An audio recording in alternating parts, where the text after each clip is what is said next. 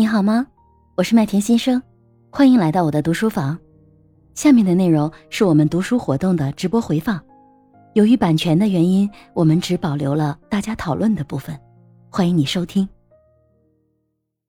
二零一四年的时候呢，我们的公司呢就是开始在推全民营销。如果大家有听过我的《嘿职场》里面有一个，就是那些职场中的维新时刻那个故事里头，呃，我有讲过一部分这样的内容。大家如果感兴趣，可以去听。其实那个时候呢，我们在推全民营销的时候，我在公司是在做人力资源总监。呃，当然了，这个管理层是会，我们会去先论证它到底能不能。能不能做，要不要做，有多重要？但是后来我们大家达成了一个一致，就是说我们要做全营销，就是它有哪些好处呢？第一就是。它是能让所有人去接触一线、接触顾客，然后每个人其实从更接近顾客的角度去呃提升自己工作的能力。第二个部分呢，其实就是帮助企业去更好的创收、实现业绩的目标。第三个部分的话呢，就是通过这种销售去磨练、打磨我们自己的团队，然后去发现更更多的人才，让员工通过做这个事情呢，呃，第四个就是让员工通过做这个事情去理解一线销售的不容易，而把所有的这种能资源都倾斜到一线，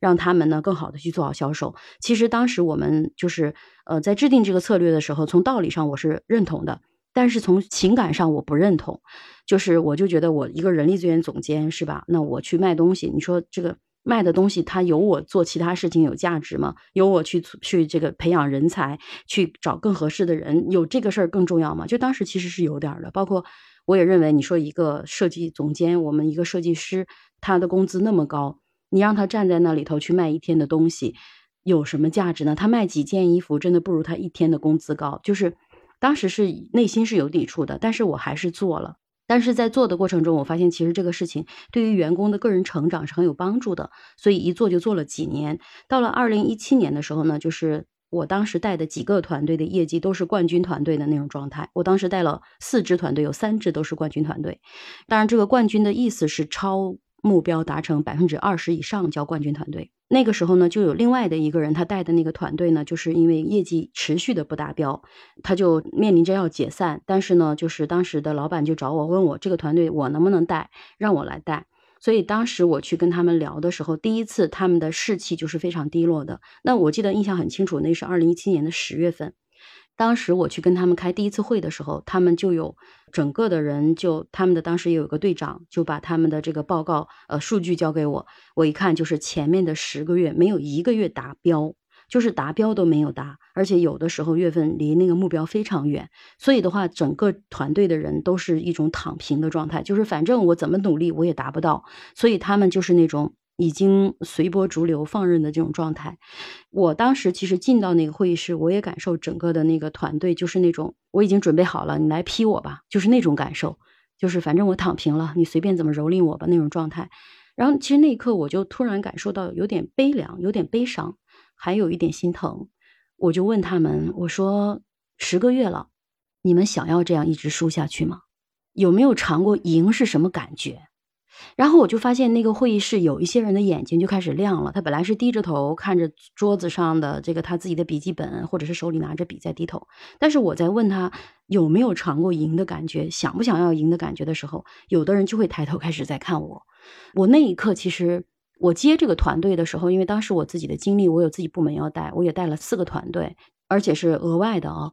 然后其实我是很忐忑的，但是那一刻我突然就觉得。无论是这个结果，他们能是能做到什么样子？我觉得我作为一个公司的高管，有责任让我的员工们他们能感受到什么叫赢，而不是这种灰头土脸、垂头丧气的样子。我想要让他们一起知道什么叫赢，我就让大家每个人去讲为什么你觉得过去没有做到。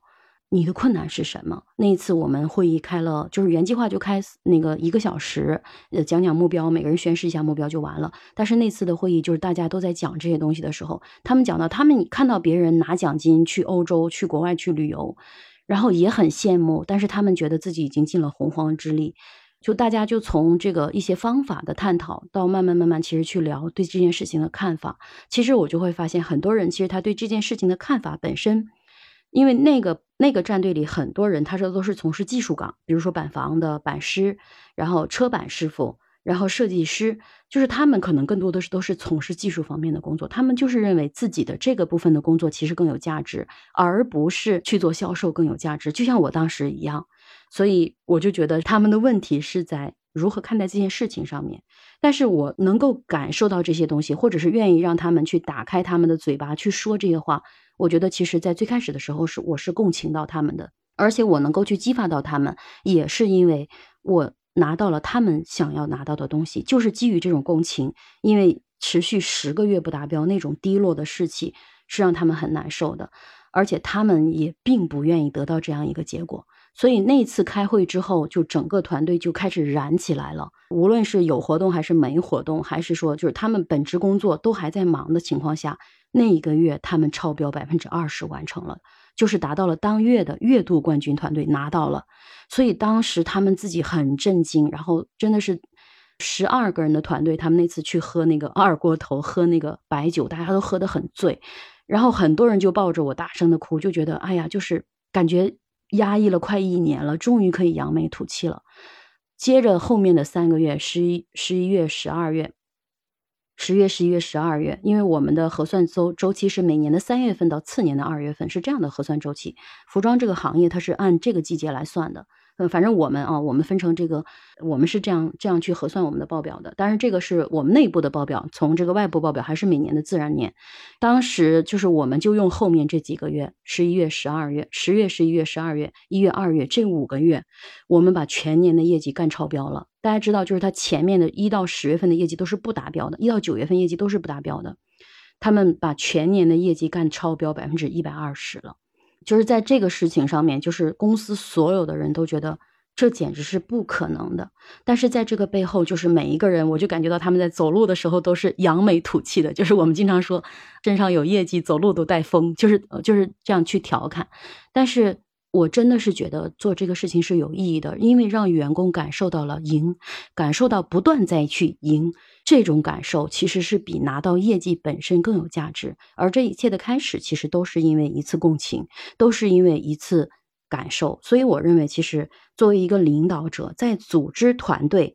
在去激发团队的时候，其实真的更多的是要去。站在他们的角度去感受他们的感受，当然过程中他们付出了很多，包括那年，因为每年的这个员工大会春茗啊，都是我在做，他们自己要做一个节目，叫，因为他们那个队叫勇者队，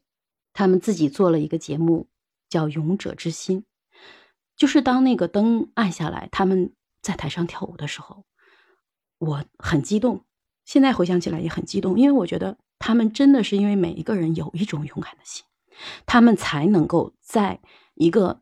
那么大的压力，那么大的一个困境，一个最低谷的时候，去勇敢的去直击。我相信，其实每一个人，可能我们都有机会在我们的事业或者是生活当中面对挫折。